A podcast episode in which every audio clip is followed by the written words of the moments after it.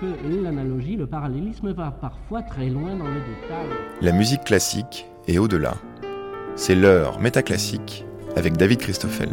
En quelle année est née la compositrice Louise Bertin? 1725, 1805 ou 1885 Ah, vous savez pas, hein? Non, vraiment, il semble que les quiz ne posent pas les bonnes questions. Du bout du buzzer, on peut même se demander est-ce qu'il est si important de savoir en quelle année Louise Bertin est née pour apprécier sa musique? Et si oui, est-ce que faire des quiz où tu sais tu gagnes, tu sais pas tu perds est un moyen efficace pour faire connaissance avec l'œuvre de la compositrice qui, euh, de fait, est née en 1805. Dans ce numéro buzzé de Métaclassique, on va donc tenter de faire autrement des quiz où la question peut être le préalable d'une discussion ou plus franchement l'ouverture d'un débat. Au lieu de faire mousser ceux qui ont plus de culture musicale que les autres, le jeu que vous allez entendre a été plutôt imaginé pour nourrir des échanges à l'occasion des Foliphonies XXL organisées par la compositrice Lucie Prodhomme au Conservatoire Montserrat De Perpignan, nous avons imaginé un quiz à la découverte de compositrices restées dans l'angle mort des projecteurs de l'histoire de la musique, toujours si massivement tournés vers les compositeurs. Un petit jeu auquel Métaclassique a aussi convié les étudiants de master en musicologie des universités de Tours et Poitiers qui ponctueront les enregistrements réalisés avec les élèves du Conservatoire de Perpignan.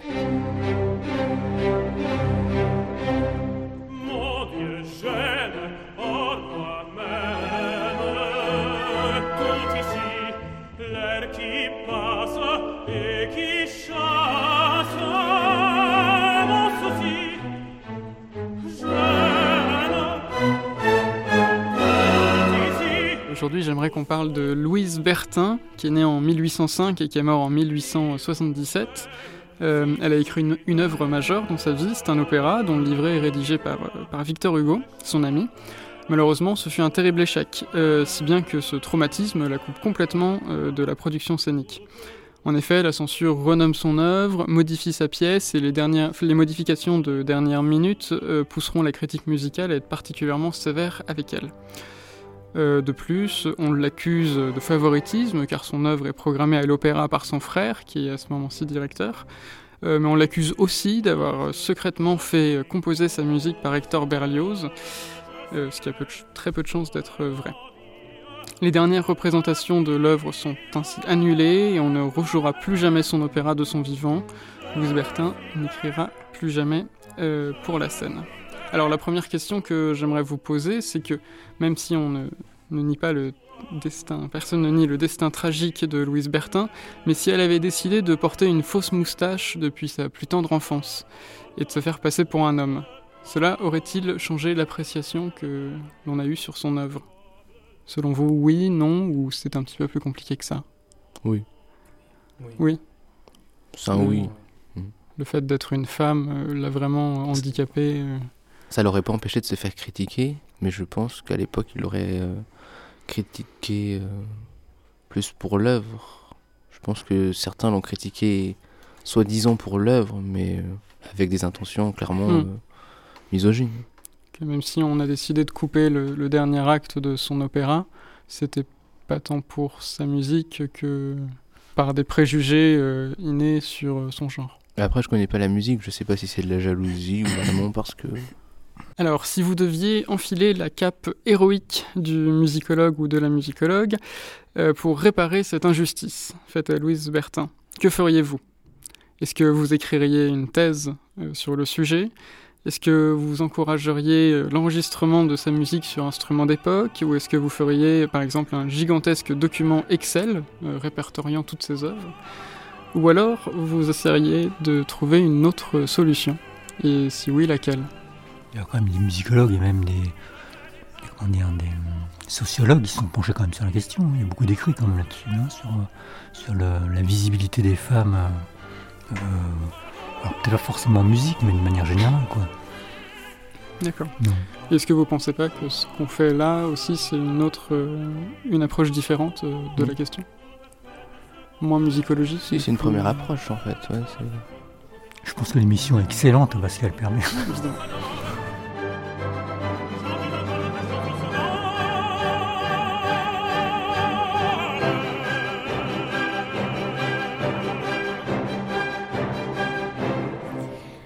Bonjour mesdames et messieurs, je voudrais rappeler que l'usage du téléphone portable pour répondre aux questions est formellement interdit pour nos euh, candidats. Merci beaucoup. Eh bien, bienvenue à ce jeu autour des compositrices.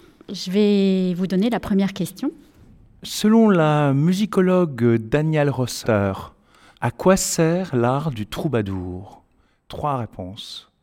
Passer un bon moment, faire honneur aux dames, troisième, renforcer le pouvoir masculin. On va vous faire euh, écouter un petit extrait d'abord avant de vous, vous prononcer.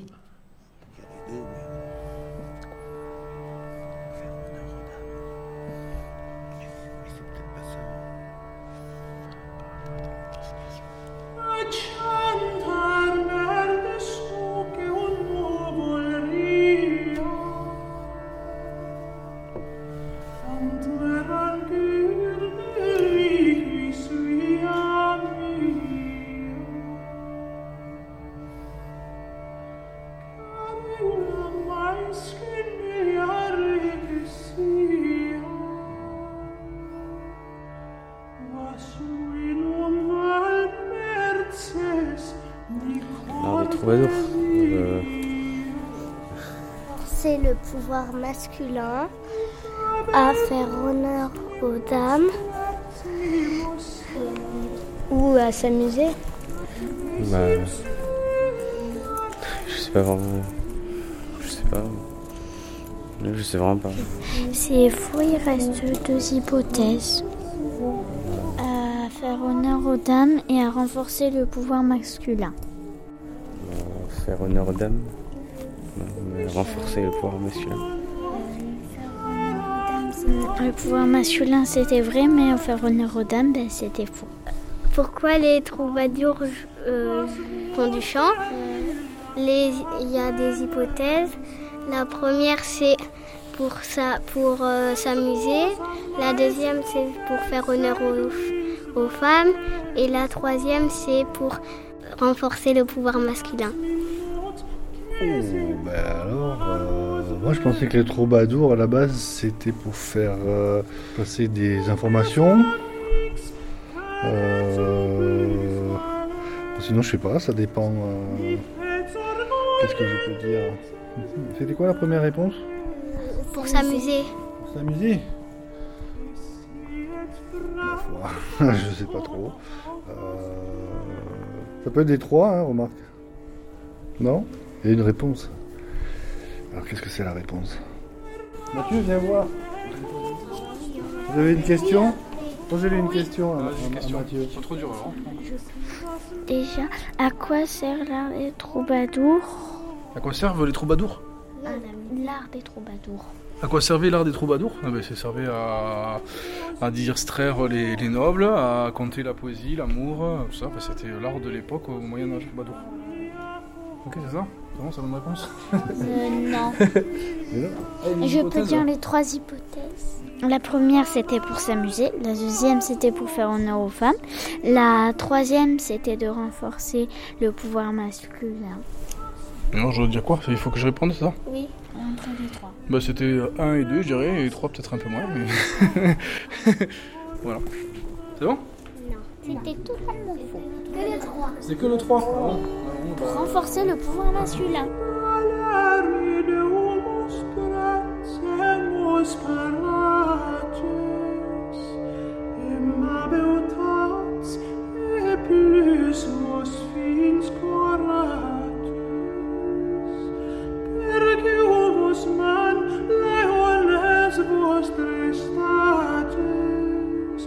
Questa chanson che messia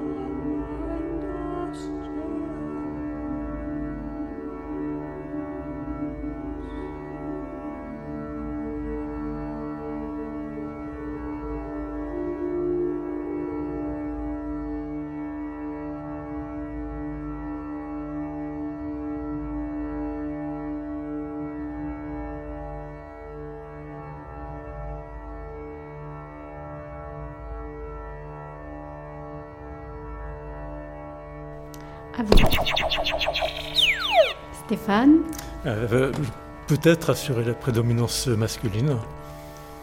Mais quel érudit Bravo. Bravo, bravo.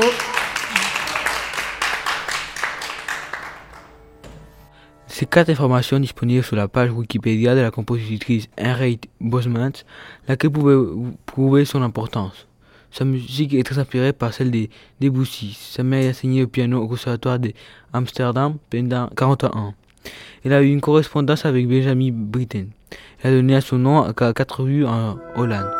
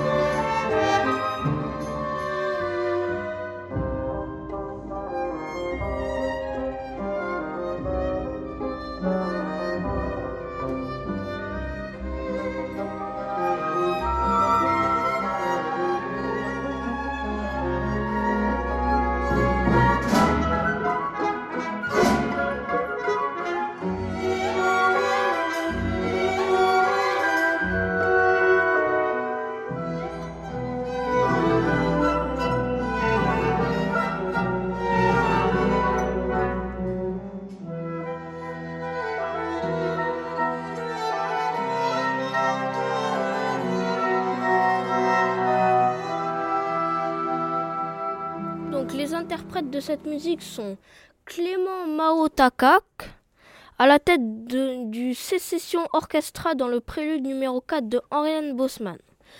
Donc, de ces quatre informations disponibles sur la page Wikipédia de la compositrice Henriette Bosman, laquelle prouve son importance. Donc, je vous l'ai redit. Donc, sa musique est très inspirée par celle de Debussy. Sa mère a enseigné le piano au conservatoire d'Amsterdam pendant 40 ans. Elle a eu une, correspondance avec Benjamin Britten, où elle a donné son nom à quatre rues en, en Hollande. Quelle est votre réponse? Euh, C'était laquelle déjà la deuxième? Sa mère a enseigné le piano au conservatoire d'Amsterdam pendant 40 ans. Euh, La deuxième? Euh, non. Bah, Elle écrit sa propre histoire et en, en jouant, enfin en, en composant et. Petite Euh, précision sur la question. Est-ce que ces quatre choses sont marquées sur la page? Ouais, c'est quatre informations qui sont disponibles sur sa page Wikipédia. Il faut que nous, on, dise lequel? Laquelle, Nous semble.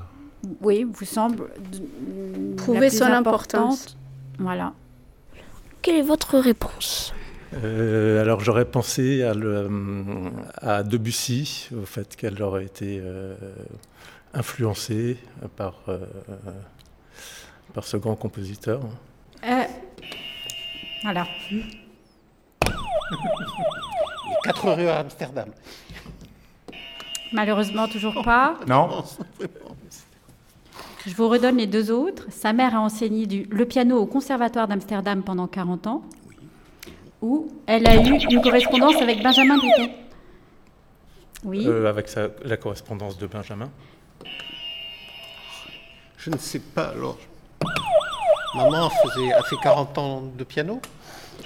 Eh bien, en fait, il n'y a pas de bonne réponse. C'était le piège de la question. Il n'y avait pas de bonne réponse sur celle-là. C'était un piège.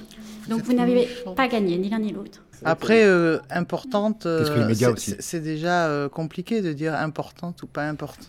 Après, tout le monde rêve. Il y en a qui, qui restent dans les rêves, d'autres qui écrivent leurs rêves. Il y a un truc que Lucie m'a dit au début quand euh, j'avais peur d'heurter les gens avec ma composition et, euh, et elle m'avait dit mais ne te tracasse pas. euh, en général, euh, il y, a- il y aura très- toujours très peu de gens qui aimeront ce que tu fais, donc euh, fais-le pour toi euh, et pas pour les autres. Et c'est ce qui euh, m'a le plus plu, cette liberté euh, d'expression, de pouvoir quand tu as un truc qui, qui, est là, de pouvoir le, sortir et l'exprimer. Parce que maintenant, quand tu écoutes la radio, souvent c'est c'est une question de mode, comme dans les journaux de femmes où on te dit, bah, tiens, il faut aimer cette, ça, il faut aimer ça, il faut, il faut s'habiller comme ci, il faut s'habiller comme ça, nanana. et du coup, les gens s'oublient, ne savent pas qui ils sont et où ils vont. On aura quatre propositions, deux fausses et deux correctes, alors vous avez 50 50 chances d'avoir les bonnes réponses. Alors, au XXe siècle, les, les avant-gardistes étaient A. Nombreux, B. Inventifs, C. Surtout des hommes, et D. Très célèbres. Où on a deux réponses fausses et deux réponses correctes. Alors pour moi, ce serait la B et la C. Qui, euh, qui sont, qui sont euh, correctes ou Correctes, oui. Correctes, ok. Pareil. Bravo. Une dernière euh, question pour clôturer cette première séquence. Parodie ou pas parodie? Vous allez entendre deux extraits d'œuvres de Germaine Taillefer. Une est un pastiche et pas l'autre. Euh, tu peux me poser la question, s'il te plaît? Il faut trouver euh, quelle, euh, quelle euh, œuvre, euh, la première ou la deuxième, est une parodie. On va écouter deux extraits dans lesquels une, une va être euh, pastiche et l'autre il va pas, il va pas l'être.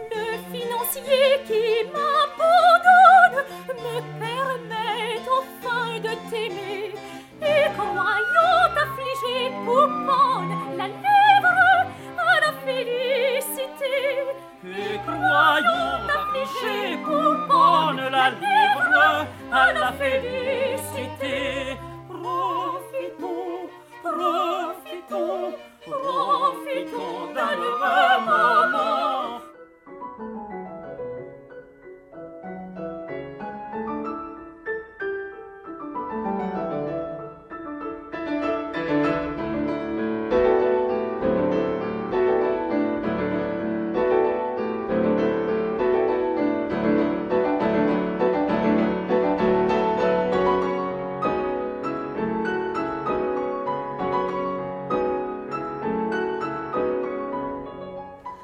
Parodie ou pas parodie Jean Le duo serait-il une parodie? Le duo de voix? De voix Ah, euh, Mais parce que l'une est. elle- déjà parce que l'autre il avait, il avait des lettres et du coup il y avait les paroles. Et, et, tandis que, et- tandis que l'autre il n'y avait pas. Du coup ça m'a un peu aussi et plus avec les lettres. En plus avec les paroles que j'avais entendu quelque chose mais je me rappelle plus. Il y en avait une où du coup il y avait les paroles et l'autre c'était que du son, enfin que de la musique. Donc euh, j'hésitais un peu. Mais je pensais un peu plus à la- à l'extrait. hein. Ouais, j'ai gagné deux disques. Question subsidiaire. oui, pardon, je. L'une des deux, ces deux, deux extraits ont été composés en. L'une a été composée en 1918, soit 37 ans avant l'autre.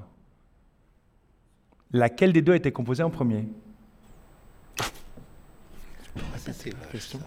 Hum, J'ai pas encore d'avis. Enfin, je, je réfléchis. Enfin, je ne sais pas trop pour l'instant.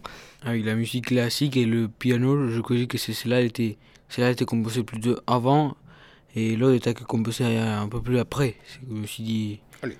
Le piano en 18. C'est la seconde qui a été composée en 1918.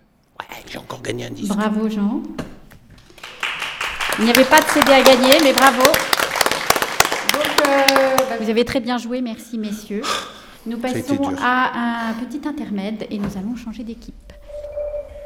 Euh, Si vous étiez une femme compositrice, qu'est-ce que vous, vous feriez pour vous faire connaître dans le monde Euh, bah, vu que maintenant c'est un peu les réseaux sociaux, euh, faire euh, du coup un compte pour essayer de me faire connaître euh, dans, bah, et sur les réseaux sociaux, faire un compte exprès et mettre euh, bah, mes compositions. Faire euh, plein de trucs euh, créatifs et euh, surtout euh, des trucs euh, que personne euh, ne pourrait faire, en quelque sorte quelque chose euh, d'impossible, mais que moi je peux créer du coup, donc euh, ce qui serait possible, voilà, et quelque chose euh, qui ferait que euh, bah, ça révolutionnerait euh, la musique en quelque sorte. Pour être compositrice je ferai le maximum de représentation possible pour euh, me faire connaître. Je, je pense que j'aurais fait la différence, on va dire. J'aurais essayé de, de me montrer différente des autres.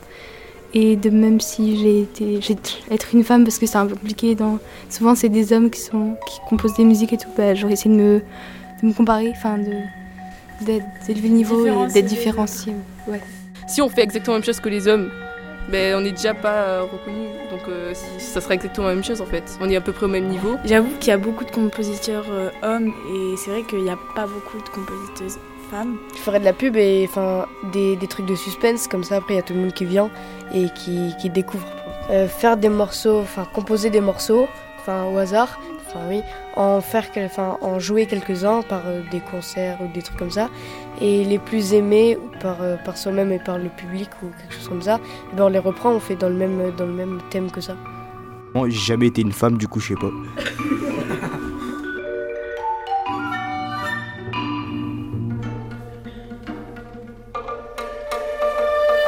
Donc nous partons maintenant dans la séquence 2, tout de suite avec une charade dont un CD a gagné. La voici tout de suite. Mon premier est une ville de France.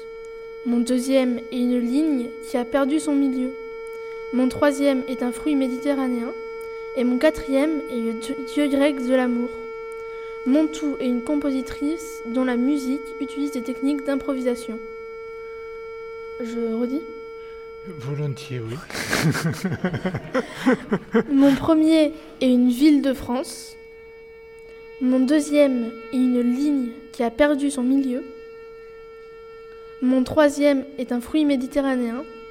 Et mon quatrième est le, est le dieu grec de l'amour. Et mon tout est une compositrice dont la musique utilise des techniques d'improvisation. On n'a pas droit des choix. Peut- Je, je sais même pas, il me vient un nom, mais je sais pas si elle existe. Figueras. Ce n'est pas ça. Donc voici un premier indice. Cette compositrice est née en 1932 et est morte en 2016.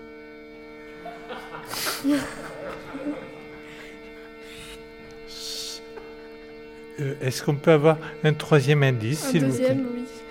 Euh, cette compositrice est américaine. Et la première syllabe de son nom.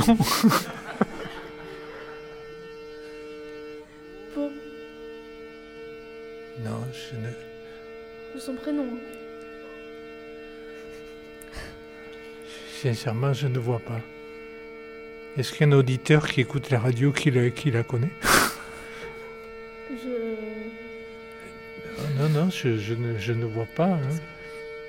Je suis désolé.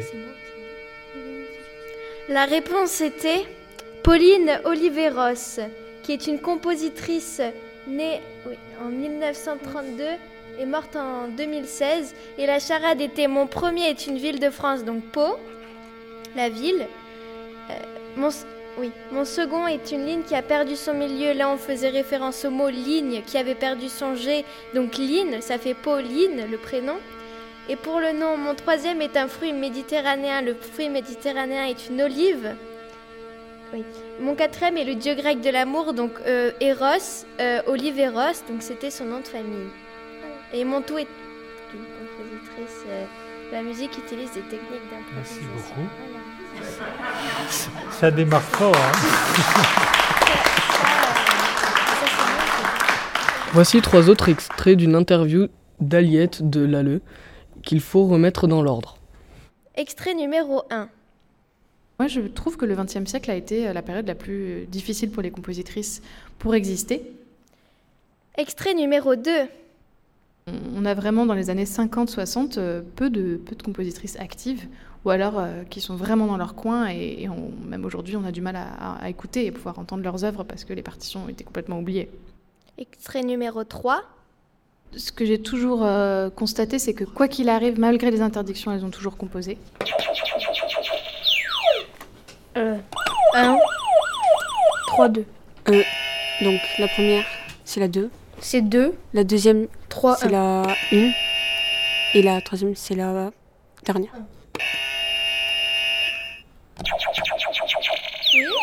Alors moi j'aurais dit le deuxième, troisième et après le premier. Ce n'est pas, ce n'est pas ça. Moi, j'aurais mis le troisième en premier. Après, je vais jouer au poker. Troisième en premier. Euh, 3, euh, 1, 2. Premier en deuxième. Deuxième en troisième. C'est une bonne réponse. Ce que j'ai toujours euh, constaté, c'est que quoi qu'il arrive, malgré les interdictions, elles ont toujours composé. Qu'il n'y a pas eu vraiment de période où euh, on n'en trouve plus. Mais que c'est, on va dire, des périodes où c'est plus en plus difficile. Et moi, je trouve que le XXe siècle a été euh, la période la plus euh, difficile pour les compositrices pour exister, notamment après les deux, les deux guerres mondiales, euh, où là, en fait, on, on a vraiment du mal à, trouver des noms de compositrices, alors que c'est un peu paradoxal, on a l'impression que l'histoire ne fait que progresser. Mais il y a une sorte de suprématie totale de grands compositeurs qui arrivent avec la musique contemporaine, un peu avec leurs euh, grands sabots et qui en fait écrasent tous les autres, c'est-à-dire et les compositeurs, mais surtout les compositrices, et que les femmes se retrouvent un peu euh, assistantes à des postes vraiment très secondaires dans, la, composition. Et là, on, a vraiment dans les années 50-60 euh, peu, de, peu de compositrices actives, ou alors qui sont vraiment dans leur coin, et, même aujourd'hui, on a du mal à, écouter et pouvoir entendre leurs œuvres parce que les partitions ont été complètement oubliées. Pendant le confinement, quelle pièce pour Componium la compositrice Noriko Baba a-t-elle composé? Colchic n'est plus dans les prés, Je n'ai plus de bon tabac, Au clair des oiseaux, Un rouge-gorge à manger Debussy, Les oiseaux sont dans la charpie, Joujou dans la boîte à joujou, Le courroux du coucou pique-nique. En dou- douille, pique-nique douille.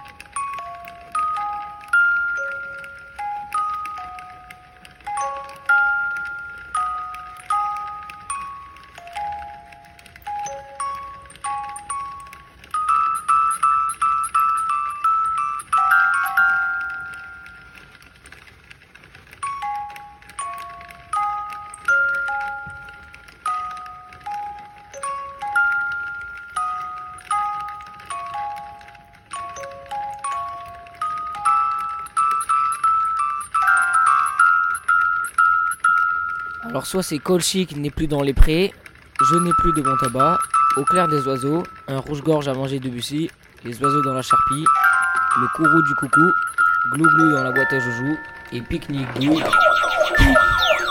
Il est pas fini. Pique-nique ça me fait où Ah, c'est une seule écoute et sept propositions Voilà. de titre. Pardon, j'avais pas compris. Celui avec le, le tabac. Je dirais j'ai plus de bon tabac. Le rouge-gorge. Boîte à jouer. Oh C'est pas possible douille.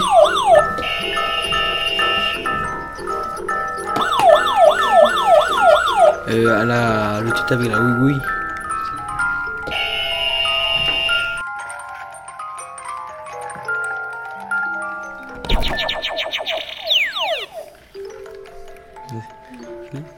Euh, au clair des oiseaux.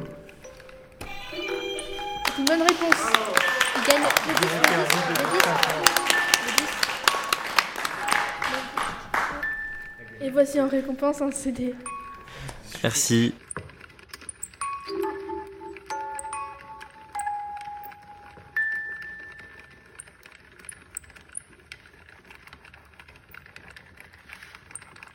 Nous enchaînons tout de suite avec une charade. Mon premier est un animal, particulièrement aimé par la pianiste Hélène Grimaud et parfois incarné par des corps. Mon deuxième est un léger vent auquel on retire le brr. Mon troisième est une note de musique. Mon quatrième est le nom d'un fleuve prononcé par un ch'ti qui a trop bu. Mon tout est une compositrice qui a écrit des symphonies. Qui suis-je? Loup, loup, loup. Hélène Grimaud et les loups, hein, ça, on n'y coupe pas. Oui.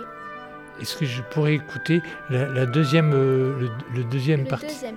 Mon deuxième est un léger vent auquel on retire le brr.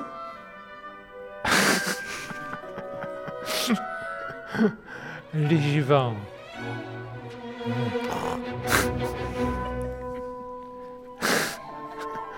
Ah, C'est quoi le troisième déjà? Le troisième. Mon troisième est une note de musique. Ouais. choix. Et le quatrième?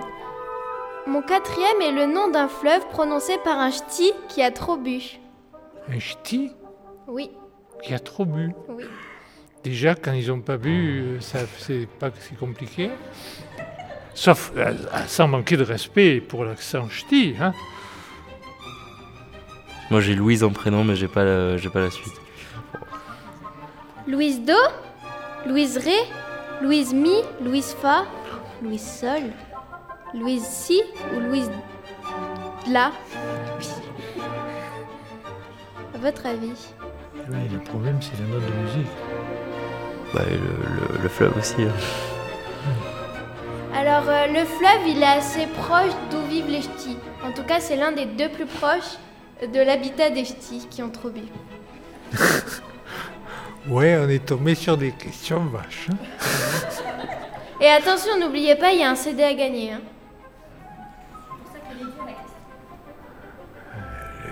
Près des ch'tis, c'est dans le nord, ça c'est sûr. C'est une idée. Pareil. Hein Louise pareil. Louise Farret.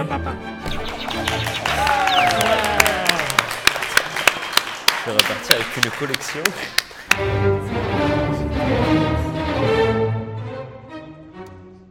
Parce que c'est vrai qu'il y a eu des débats où, euh, par exemple, euh, pour la musique contemporaine, faut-il faire des musiques 100% musique contemporaine ou mixer avec euh, du grand répertoire?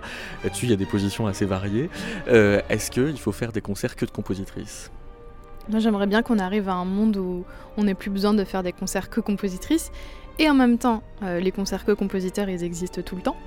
Donc quand il y en a un de que compositrice, je, je rétorque que la semaine passée ou celle juste avant, il y avait des compositeurs 100%, des, il y avait des concerts 100% compositeurs. Donc faut, faut pas trop non plus euh, chercher à, dévaloriser ces formes de concerts.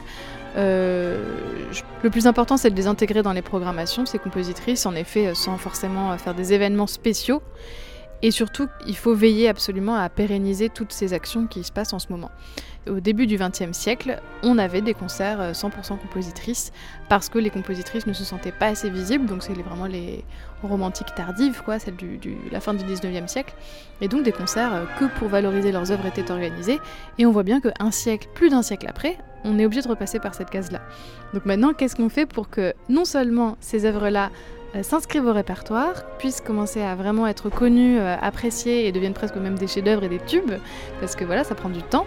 Et euh, comment est-ce qu'on fait pour que dans 100 ans, on n'ait pas à refaire des concerts 100% compositrices? C'est ça ce qu'il faut se poser comme question, pas forcément de savoir est-ce que c'est bien ou pas qu'il y en ait aujourd'hui. Euh, une évolution des œuvres de compositrices a pu se voir au cours du 19e siècle. Pour vous, cette évolution est liée soit à la possibilité des musiciennes de jouer d'un instrument, comme le hautbois, autrefois plutôt réservé à des musiciens, au Concile de Trente qui a autorisé la possibilité de faire des dissonances sans préparation dans les mélodies, ou à l'adoption de formes moins systématiques et symétriques, notamment avec l'usage du Deutschkomponiert. Pour vous, euh, à quoi est liée l'évolution des œuvres de compositrices Ah oui, euh, soit les au instruments, 19e soit le concile de Trente, soit Ah oui. le Durchkomponiert. Oh. Est-ce qu'il y a un lien entre ça et tout ça, déjà? Parce que ça a libéré aussi certains compositeurs, pas que les compositrices, donc... euh, Oui. C'était quelle la première réponse? Euh, alors, euh, l'évolution serait possiblement liée à la possibilité des musiciennes de jouer d'un instrument comme le hautbois, qui autrefois était plutôt réservé à des musiciens. Ok. S'il en fallait une, peut-être celle-là. Mais euh... Vraiment, sans conviction, quoi. Bah, enfin, la première, en fait, elle n'est pas vraiment fausse, parce que c'est Ouais. vrai qu'il y a des instruments qui étaient plutôt euh, Après, le fait de faire des féminins que, si, si, que, oui. que masculins. hein, donc, bon, après, bon, Après, je crois que le bois- les dissonances, euh, j'ai envie de dire... euh, ça, bon, ça, c'est un truc farfelu, Oui. hein, c'est- une blague. hein. Euh, mais en fait, le hautbois, je ne sais pas si vraiment c'était un instrument réservé aux femmes. Enfin, ouais. c'est, à moitié vrai, à moitié faux. Quoi. Peut-être c'était les cuivres, ouais, j'aurais dit, mais... euh, le fait de, de pouvoir euh, composer en Durchkomponiert, ça a libéré un petit peu, hein, de- enfin, ça a permis un certain nombre de, de compositions mélodiques, euh, enfin bon, on pourrait dire. D'accord. Alors, nous avons maintenant deux nouvelles candidates. Donc, je remercie Claire et Hélène. Et voici votre première question.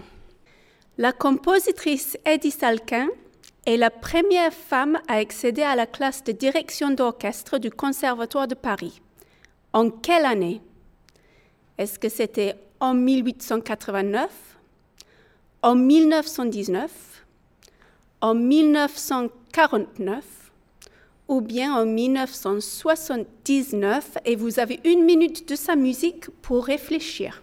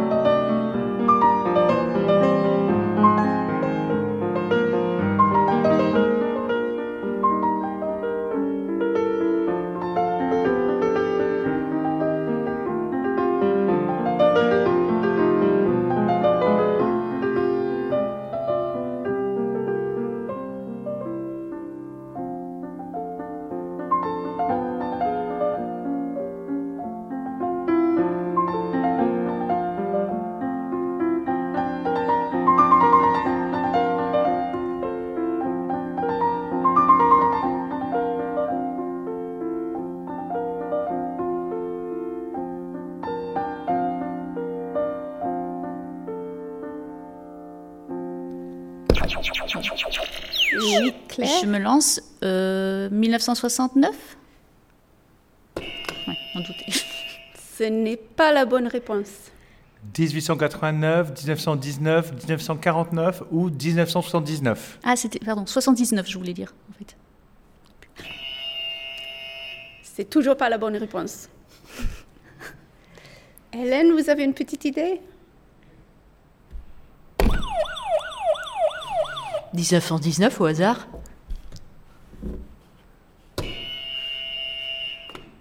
Ce n'est pas la bonne réponse. 1889 ou 1949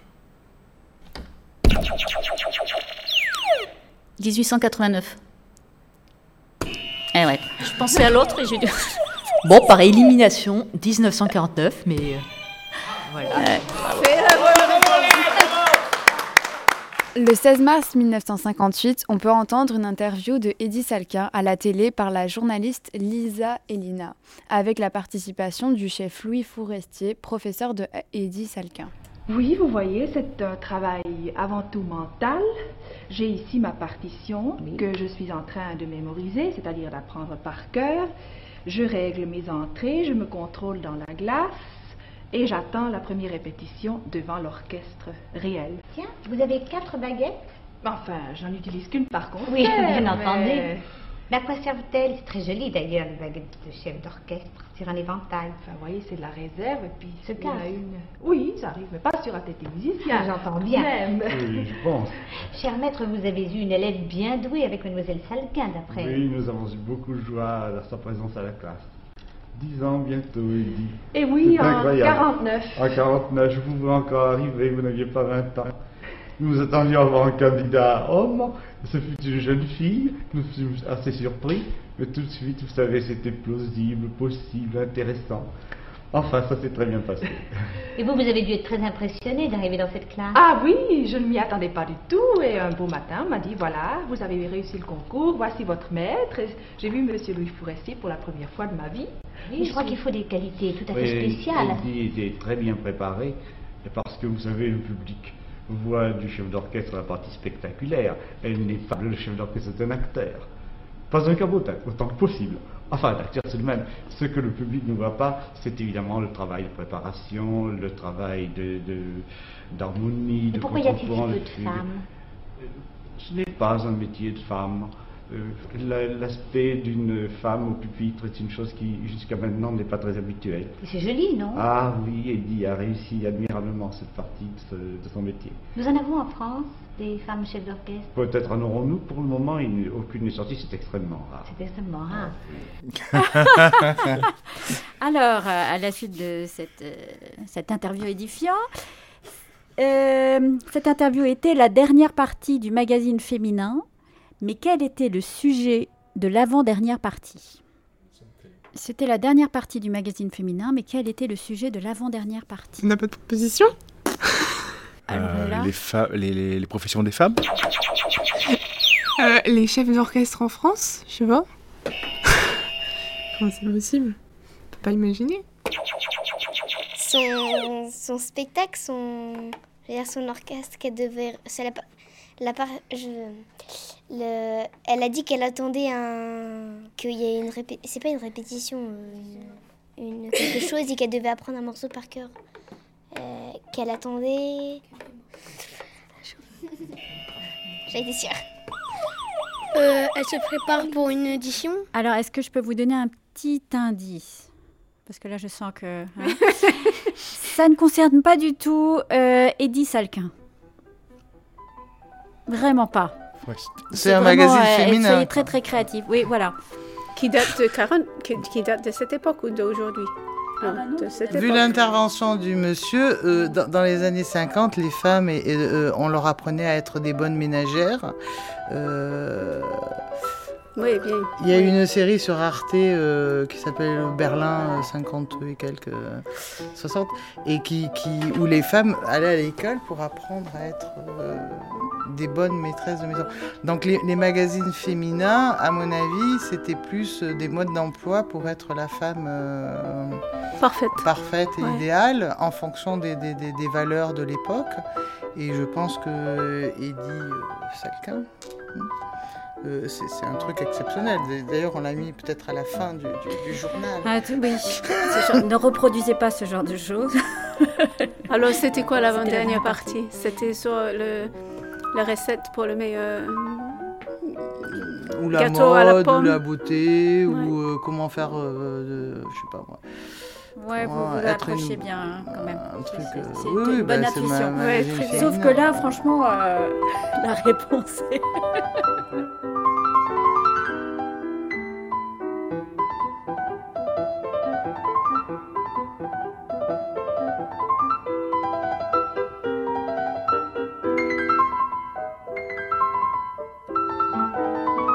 Ça parle que des métiers, et ça parle que de trucs féminins, de base, non? Magazine féminin. Mais justement, là, ils ont dit que du coup, c'était bizarre euh, qu'il y ait une femme dans, le... dans la classe. Mais ça n'a pas de rapport avec euh, Ah, c'est compositrice. féminin, l'année. Aussi, ils ont dit que. Moi, je pense que ça a un rapport avec le métier, le fait que. Mais je sais. Mais je sais, mais. Le cache radiateur vaut entre 8 et 10 000 francs et nous en tenons les plans à la disposition des téléspectateurs.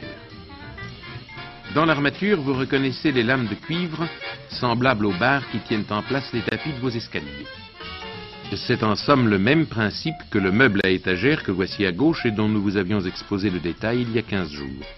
Deux jolis meubles donc, pas très chers, et qui donneront à votre demeure un cachet original. Voilà, donc euh, la publicité pour le cache radiateur qui suivait euh, de suite euh, cette interview avec Madame Salkin, qui avait été reconnue pour son grand talent, euh, mais qui était quand même suivie euh, dans le magazine directement par le cache radiateur. Alors, la prochaine question. C'est une histoire euh, d'agonie d'un artiste, d'une artiste confrontée à un régime totalitaire. Artiste d'avant-garde contemporaine, elle était peu soucieuse de réalisme socialiste et se trouve en but au harcèlement du régime stalinien, car contrairement euh, à la euh, plupart des autres artistes, Galina Ulz-Wolskaya ne veut pas euh, se conformer aux exigences du Parti communiste, et notamment à l'esthétique du réalisme socialiste. Elle est très probable que, comme d'autres expulsés de sociétés artistiques et rayés du syndicat des artistes, l'acharnement euh, des autorités qui veulent le faire disparaître et détruire toutes ses œuvres, peut-être, euh, c'était une pratique très courante à l'Union soviétique. En 1948, elle est accusée par l'Union des compositeurs A euh, de formalisme abstrait, B de réalisme socialiste, C de surréalisme. Compris la question. J'ai pas bien compris la question.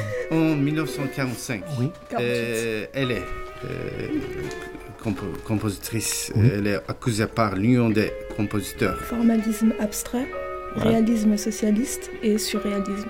Et des dadaïsmes. Voilà, Il y a une seule réponse. qui- Euh, en fait, c'est savoir si le, le régime soviétique lui a imposé, c'est ça le, le problème, c'est savoir si le régime soviétique lui a imposé une manière de, de, de composer, c'est ça La question un peu.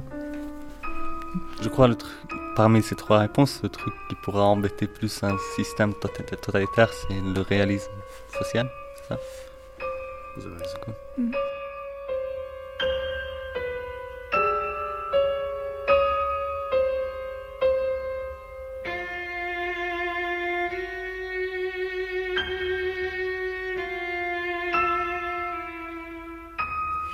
Et comment Métaclassique a pu faire pour interroger Elisabeth Jacquet de la Guerre, compositrice du XVIIIe siècle?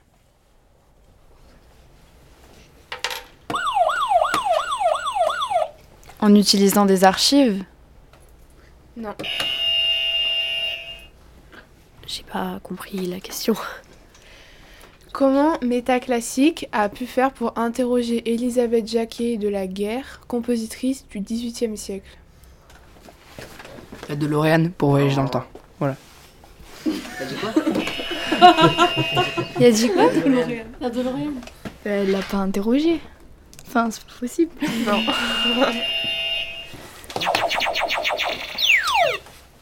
Par sa musique et son style musical.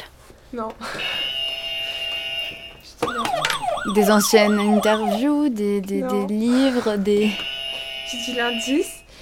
L'épisode de Métaclassique s'intitule Personnifié. Euh, ils ont essayé de personnifier la musique euh, qu'elle euh, composait. Bah, ils l'ont tout simplement pas interrogé. L'intelligence artificielle.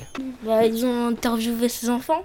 Euh, bah, je pense qu'ils l'ont pas vraiment interrogée. Elle avait dû avoir, tenir un espèce de carnet euh, expliquant sa vie et du coup, bah, Ils ont recréé sa personnalité à partir des écrits ou des trucs qu'elle a laissés Ils ont interrogé euh, des proches euh, qui, qui ont vécu. Enfin, des proches ou, des, ou la famille qui Non. est-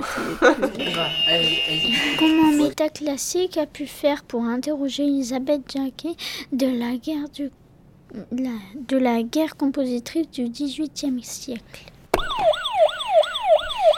Je pense qu'il y avait une, un- un- un- une œuvre qu'elle a composée qui expliquait sa vie. Non, c'est pas ça. Un montage Est-ce que tu peux donner l'indice? L'épisode de Métaclassique s'intitule Personnifié. Il a trouvé un sosie. Jolie réponse, hein C'est pas ça. ah bah. On est embêté. Euh, une descendante. On est embêté. C'est quelqu'un quelqu'un qui lui ressemble beaucoup qui a fait ça. Au niveau du caractère on, on y est presque. Une musicienne qui porte son nom. Alors, bravo, bravo, Une homonyme. bravo. Euh, alors, on a interrogé Elisabeth Jacquet, poétesse contemporaine et homonyme de la compositrice. C'est pour ça qu'elle pouvait personnifier. Et on va écouter, on va l'écouter. Elisabeth Jacquet de la Guerre, à quoi pensez-vous quand vous improvisez au clavecin? Mes initiales formant un jeu inversé, ce jeu donc un instant se prêtera à votre jeu. Je pense à nos talents et à notre condition trop restreinte, à nous toutes femmes créatrices, à ma liberté et à lui. Je lui suis redevable de tout ce que mon génie a produit jusque à présent. Est-ce que vous avez l'impression qu'on vous écoute bien? Comment savoir Prenez mes sonates. Les connaisseurs y trouvent de la tendresse, beaucoup de feu, une belle harmonie, un très heureux naturel. Au sujet de mes cantates, comme ces cantates sont d'un genre nouveau, nous ne saurions nous dispenser d'y faire attention, note également le journal des savants. Quant à ma pastorale, Madame la Dauphine m'a fait demander aussi cette pièce chez elle, je l'avouerai, et je crois pouvoir sans blâme faire vanité d'une réception si glorieuse. Tous ces avantages ont été la marque indubitable du succès inespéré de mon coup d'essai. Et enfin, dernière question. Déjà? Déjà? Aliette de Lalleux se préoccupe de la liberté des compositrices à écrire de la musique féminine. Écoutons-la en parler pour Métaclassique au micro de David de Christoffel. Toutes les critiques qui parlent de musique virile, tout à fait masculine, euh, qu'elle compose comme un homme, ce sont des critiques très positives.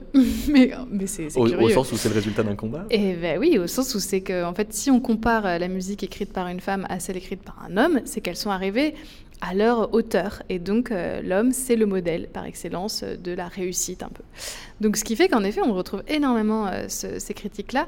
Mais ce qui est aussi compliqué, c'est qu'en termes de musique pure, moi, je, je- enfin, je sens, les compositrices ont toujours été un peu partagées entre justement écrire de la musique qui, qui convient à leur, à leur sexe, c'est-à-dire une musique, comme on a dit tout à l'heure, un peu douce, une musique douce, intime, une musique avec euh, voilà, peu d'instruments, et, euh, et donc être assigné à, sais, de la musique de femme, donc c'est pas intéressant, et donc euh, c'est normal qu'elle compose ça.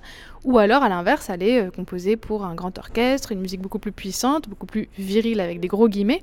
Et dans ces cas-là, on considérait que c'était parfois même trop viril, et que ça n'allait pas parce que c'était une femme et qu'elle ne devait pas composer ça.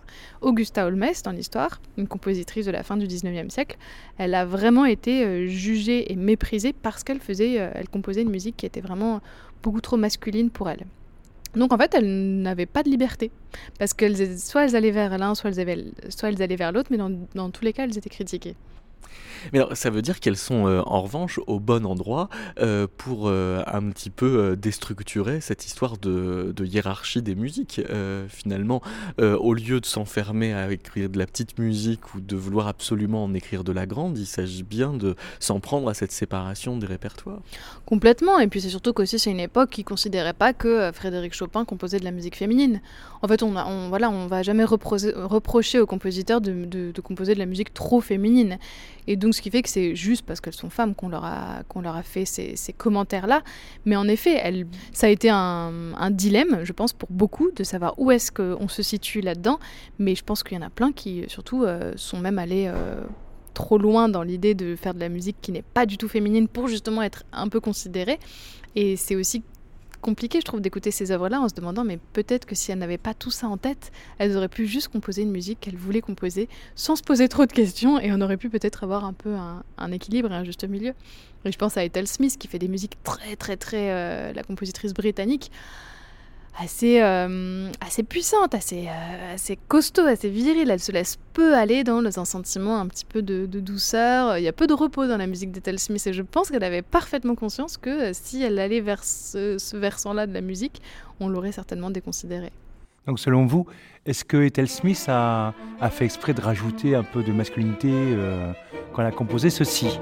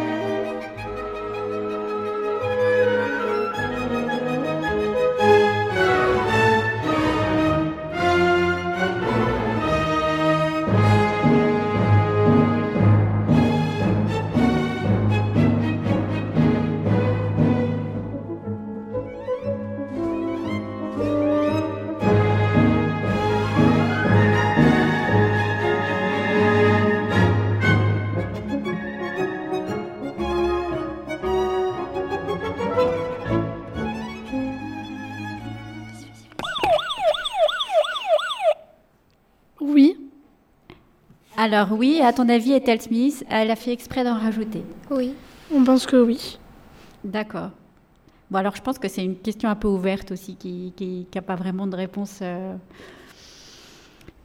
bah, parce que je pense qu'on n'a pas cette réponse-là. C'est juste pour ouvrir le débat. Est-ce que, en quelque sorte, les compositrices, elles vont faire quelque chose pour plaire à un public ou, ou composer parce qu'elles aiment? Là, voilà, on ouvre le débat. Je ah réponds non. Absolument. Et pourquoi? Je réponds non parce que justement, comme elles sont moins jouées, euh, souvent moins jouées, au moins à notre époque. Après, dans les autres époques, peut-être qu'elles étaient très connues. Mais comme elles sont euh, souvent moins jouées, je pense que contrairement aux hommes, elles se préoccupent beaucoup moins de savoir si ça va plaire ou pas. Et que majoritairement, elles sont plus dans mon projet, c'est celui-là, et je le fais de toute façon. Quoi que je fasse, je serai moins jouée. Donc, quitte à être moins jouée, autant, euh, autant composer ce que j'ai envie de composer. Voilà pourquoi je répondrai ça. Là où, là où c'est étrange, ce qu'elle dit, c'est qu'à la fin, elle, elle elle révèle très clairement que pour elle, euh, une musique virile, c'est masculin et une musique douce, c'est féminin. Mais que peut-être ça ne correspond pas toujours à des femmes et des hommes. Mais pour elle, si elle veut définir, définir une musique masculine, oui, c'est ça qui est étrange. Alors que dans sa réponse, elle explique un peu euh, des problématiques. Non, elle dit pas que les femmes doivent faire. Enfin, moi, je ne le comprends pas comme ça. Elle dit pas que les femmes doivent faire de la musique féminine, mais elle dit qu'elles sont plus reconnues quand elles font de la musique masculine, enfin dite masculine. C'est ce, ce qu'elle dit au départ. Je suis contente que les, la euh, nouvelle génération mélange les genres et, se foute des genres parce que euh, ça ouvre des portes. Euh, quand tu te, te tu te cantonnes à, un truc, c'est comme un petit entonnoir. Après, tu as, juste. Quand tu dis, bah, pas de genre. tu, fais, Mais c'est ça qui est compliqué dans la question aussi. C'est que si tu n'es pas féminin ou masculin déjà, parce qu'il y, a des gens qui se situent ni dans l'un ni dans l'autre, ben, c'est quoi la musique que ces personnes-là composent? Et est-ce que vraiment, est-ce qu'on peut l'associer au genre ou pas? Ou est-ce qu'on peut l'associer au, sexe? Euh, Sexe euh, génétique euh, ou l'identité euh, du genre. Enfin, oui, c'est trop binaire de dire ah, ça c'est masculin, ça c'est féminin, et la musique peut s'approprier là ou là. Je, suis d'accord, mais ça voudrait presque dire qu'il y a une musique adaptée pour les hommes et une musique adaptée pour les femmes. Ça veut dire qu'on n'a pas du tout la même écoute. Enfin, on est complètement. Euh, enfin, c'est même pas concevable.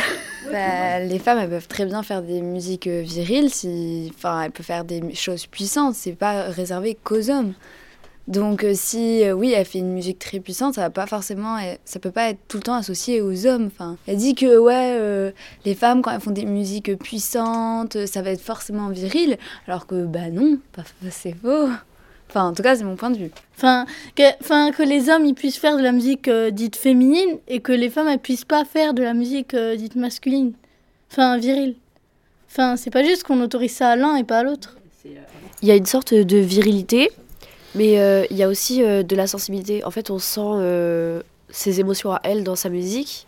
C'est un mélange des deux et ça fait son style à elle. C'est pas vraiment juste de la virilité. C'est quoi la, quoi la Mais si, si on vous aviez pas dit que c'était une musique composée par une femme?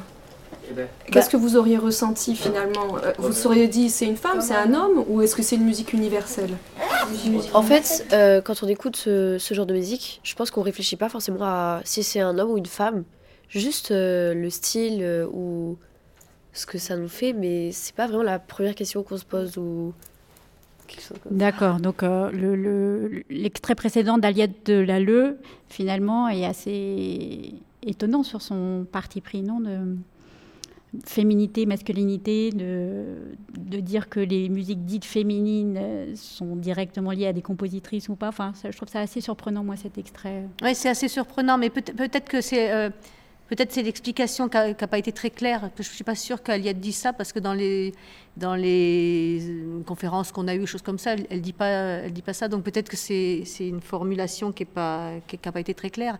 Après, il faudrait lui redemander, peut-être lui reposer la question. Et ben voilà, l'émission est terminée. Merci David. Merci.